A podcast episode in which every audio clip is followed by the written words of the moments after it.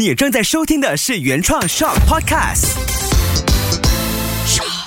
记得不要把自己当成审判官，谁对谁错，也不要把眼前的事当做是侦查官的工作，急着要结案。当然，也不要冷漠对待任何一个孩子，当起了警官是一种情绪折磨。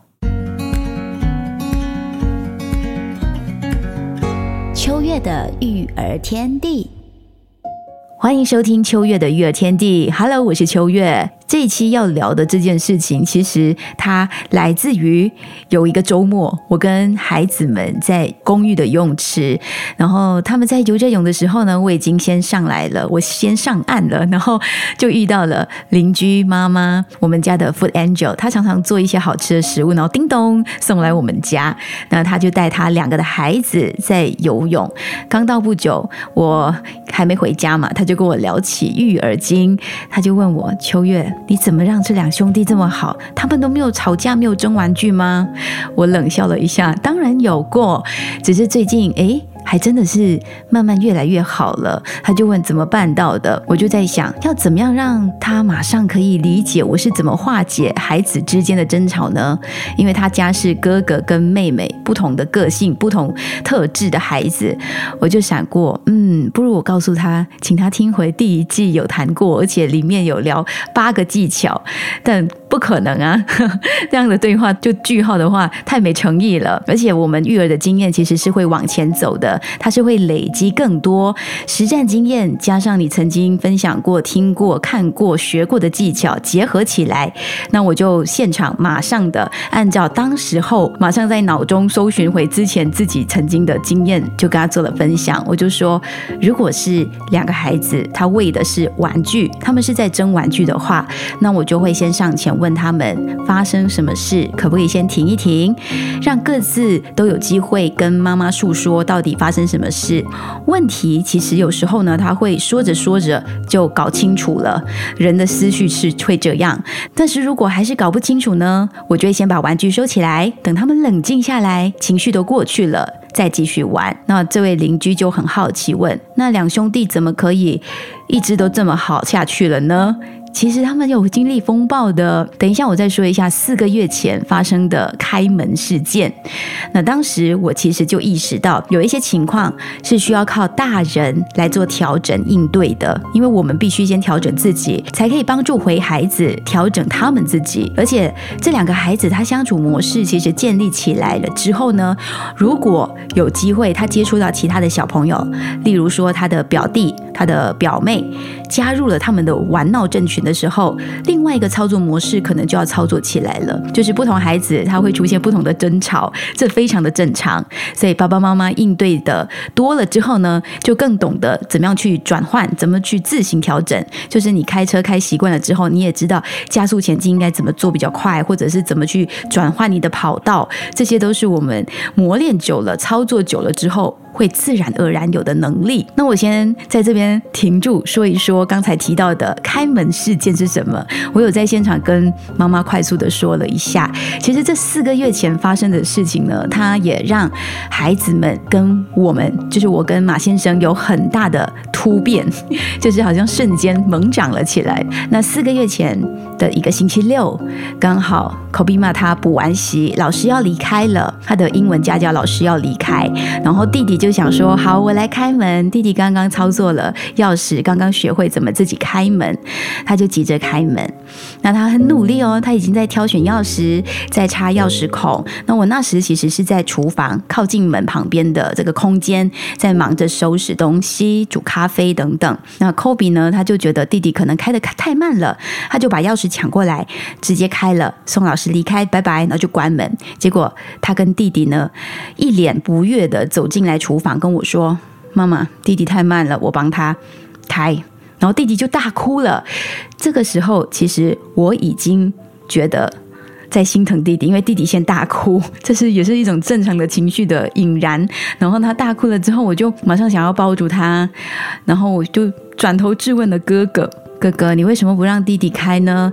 哥哥就觉得委屈了。他明明就是希望老师可以早点回家，然后帮弟弟处理好。但是我为什么先抱住了弟弟，然后质问了哥哥？所以这时候其实我没有把自己先抽离，我先去可怜那位在哭着的孩子，质问了另外一位理直气壮的孩子。这是我把眼前的事情自己先做了一个审判，这是我不该。过后哥哥情绪就来了，他觉得很委屈，他觉得他不被重视了，他觉得他做的东西被我们推翻了，然后大家都一味的偏帮弟弟。那时候只有我一个人，我就代表了全世界。然后过不久，马先生他做完运动回家，他开门进来看到了这样的一个情境，哥哥好像在。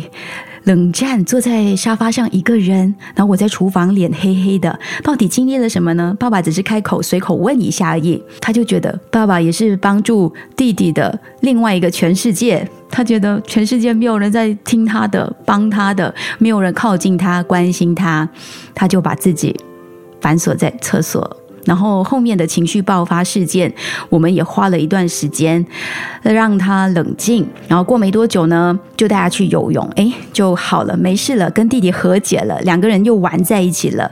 事后我们也检讨回这件事情，就得出了一个总结，也让我自己认真的去反省，因为自己手头上忙着的事，没有让自己先平静下来，然后。听两个孩子各自的诉说，而把其中一个孩子的情绪当做了是全部，所以我很快速的提醒自己，接下来任何的争吵、任何的冲突，我都不可以做事的三件事。第一个，不要把自己当成是审判官，谁对谁错，把它挂在了嘴边，也让孩子意识到，嗯，原来我是错的，或者原来我就是对的。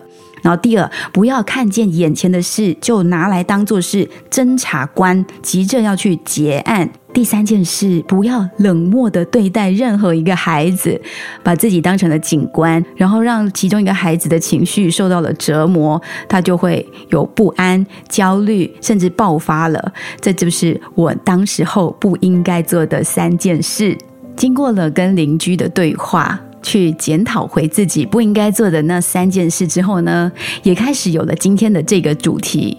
孩子们吵起来，请大人当孩子的变压器。为什么是变压器？一方面可能是最近开始要准备出国的事情，所以这个变压插头也开始拿出来。那就突然间闪过，这个发明是蛮厉害的。什么是变压器？它英文叫 transformer，那出国常会用到，因为变压器插头它是用来变换交流电压、电流而传输的交流电能，它是一种静止的电器设备，让你的电器即使转换了环境，遭受到不同的电压也不会。爆炸也不会自毁，所以在孩子争吵的面前，大人最可以帮的忙就是当孩子的变压器，帮助他们转换一下各自的情绪压力。但是如果这个变压器本身先出事，就是爸妈先自爆，爸妈情绪先来，会发生什么事呢？就是周围的人会一起被电击，甚至一起被电死，这是很可怕的。所以同样的，孩子。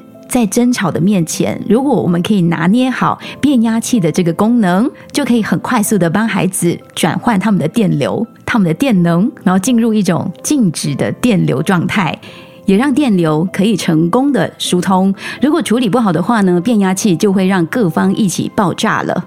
那我说，大人应该要当孩子的变压器，其实就是平静下来，在孩子起冲突的时候呢，我们做大人的更应该冷静三秒，一二三，深呼吸，不要急着出手，声音也先别发出，让孩子知道你没有和任何一方是对立的。就像我刚刚举例开门事件，我一开声，我一说话，就让哥哥觉得我跟他是对立的，因为我站在了弟弟这一方，因为弟弟大哭。OK。想让孩子感觉跟你和他们在一起的时候呢，先给他们时间跟空间诉说各自的问题。谁先说没关系，就是一个一个来，也允许他们先有自己的情绪。就是像我应该要学会的是，允许弟弟有他情绪。先不要急着因为他的情绪而跟他一起起风，我应该花点时间倾听他们的需要，才可以真正的去发现这个事件背后真正的起因是什么。即使孩子情绪不太好，像弟弟先大哭了，我也要先理性的接受这个状态的他，同理他，而不是马上拥抱他。我要拥抱两个孩子，应该是同时要做的事情，不能够让哥哥觉得我只抱弟弟，没有抱他。所以教养专家其实也是鼓励爸爸妈妈在孩子起了冲突之后呢，要多多拥抱他们，都要拥抱，让他们知道各自都是被爱的，都被需要，也被重视的。如果你本身是蛮幽默的，幽默感很强的父母，也可以轻松的运用你的幽默感转移话题，转移他们的注意力，也让彼此高涨的情绪可以很快的舒缓下来。那我最后也会分享。在公园发生的巧克力棒 versus 草莓棒事件，等一下再说这个故事。其实很多的关系都需要刻意的营造出来，对于手足也是的，对于两夫妻也是的，所以仪式感这件事情很重要。那刻意的让两兄弟或让你家的小朋友们在生活中可以保持互动，感受他们在一起的乐趣，这是需要帮助他们做到的，因为这个。过程，他们才可以好好的认识彼此，知道彼此的特质，一起去发现。彼此的亮点，还有他们的长处。像我们家哥哥的组织能力很好，所以可能在拼凑 LEGO 方面他很快速。那我可能就会跟弟弟说：“哎，这个可以请哥哥来教你。哎，你看哥哥怎么做，或者请哥哥主动的去分享他这个能力。那弟弟呢，我就会去强调说：哎，弟弟很懂得关怀别人哦。呃，弟弟不在的时候，我就会跟哥哥说：你刚刚没有在，弟弟还说哥哥呢，他也想留一份给你哦。或者你刚才。笑得很开心，弟弟会问我：“哥哥为什么这么快乐啊？我有什么可以跟他一起好好的玩的吗？”就是弟弟很懂得去关怀别人，这个能力呢，也可以把它放大。然后让他们各自知道，原来每个人都有自己的长处，我们怎么去欣赏彼此的好，可以帮助他们的关系呢更加的亲密紧密。那也可以让他们常常一起做运动，一起踢球，或一起做他们喜欢做的事情。这是默契合作，还有情感上都可以同时去建立起来的。那最后我就来说，在公园。发生的巧克力棒事件，其实去公园也是给他们两兄弟的一种成长的仪式感。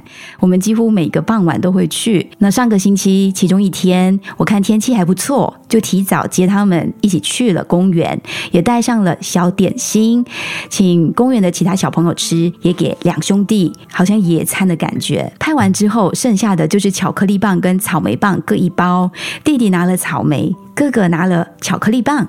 那开始吃了之后呢，弟弟就想说。我很想吃巧克力棒，可是哥哥没有跟我分享。那我就从旁观察，弟弟可能自己也没有主动。可是弟弟的情绪就来了，他就觉得哥哥不会跟他分享的，他就开始要哭闹起来了。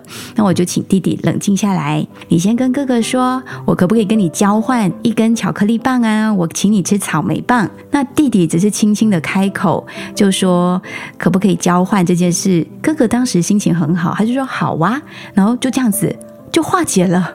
所以有时候小朋友他的情绪来得很快，或者有些纷争，其实只要你当好了变压器的动作，你知道怎么帮他们巧妙的引导转换，一下下这件事情就过去了。然后公园刚好也吹着大风，那时候的我就觉得耶，我又运功了，因为我只是很轻松的用如常的语气，很平静的去跟弟弟建议你可以这么做，然后哥哥也就这样子顺着去。就把这个原本快要起冲突的事件呢化解了，所以有时候他其实关键点也在于当时那个大人的状态。如果当时我可能是在忙着跑步或运动，没有心思花在跟孩子沟通这件事情上面，没有帮他当好了这个变压器的功能，可能他就自爆，然后我就被烧到，哥哥就无辜的被点燃。这是非常容易会触发的电流事件。所以有时候听一些亲子 podcast 啊，最好玩的地方就是我们的经验互相分享。如果你家也有一些很特别的，或者你成功化解的事件，也可以分享你的经验，因为各自的实战经验交流起来是蛮有趣的。你可以从中也学习或者发现到不同的方式。因为像我自己在做亲子 podcast 节目，就是秋月的育儿天地，不知不觉很快就要踏入第三年了。我也发现自己真的是边做边进步。因为我今天早上听回第一季，就是第一季的第七集，刚好也是在谈这个课题。但是听着听着，感觉我真的长大了耶，就跟着孩子一起在成长。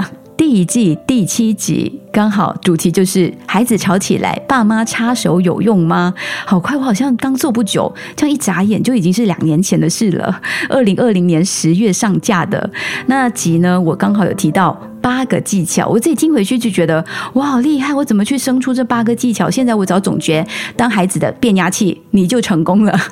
那八个技巧呢？你有兴趣你就找来听听吧，我就不说了。这里在第一季的第七集可以去搜寻一下，有兴趣还是欢迎听听的。尤其你听完了这一期之后，你再听那一集，看看你有什么不同的感觉，也欢迎你告诉我。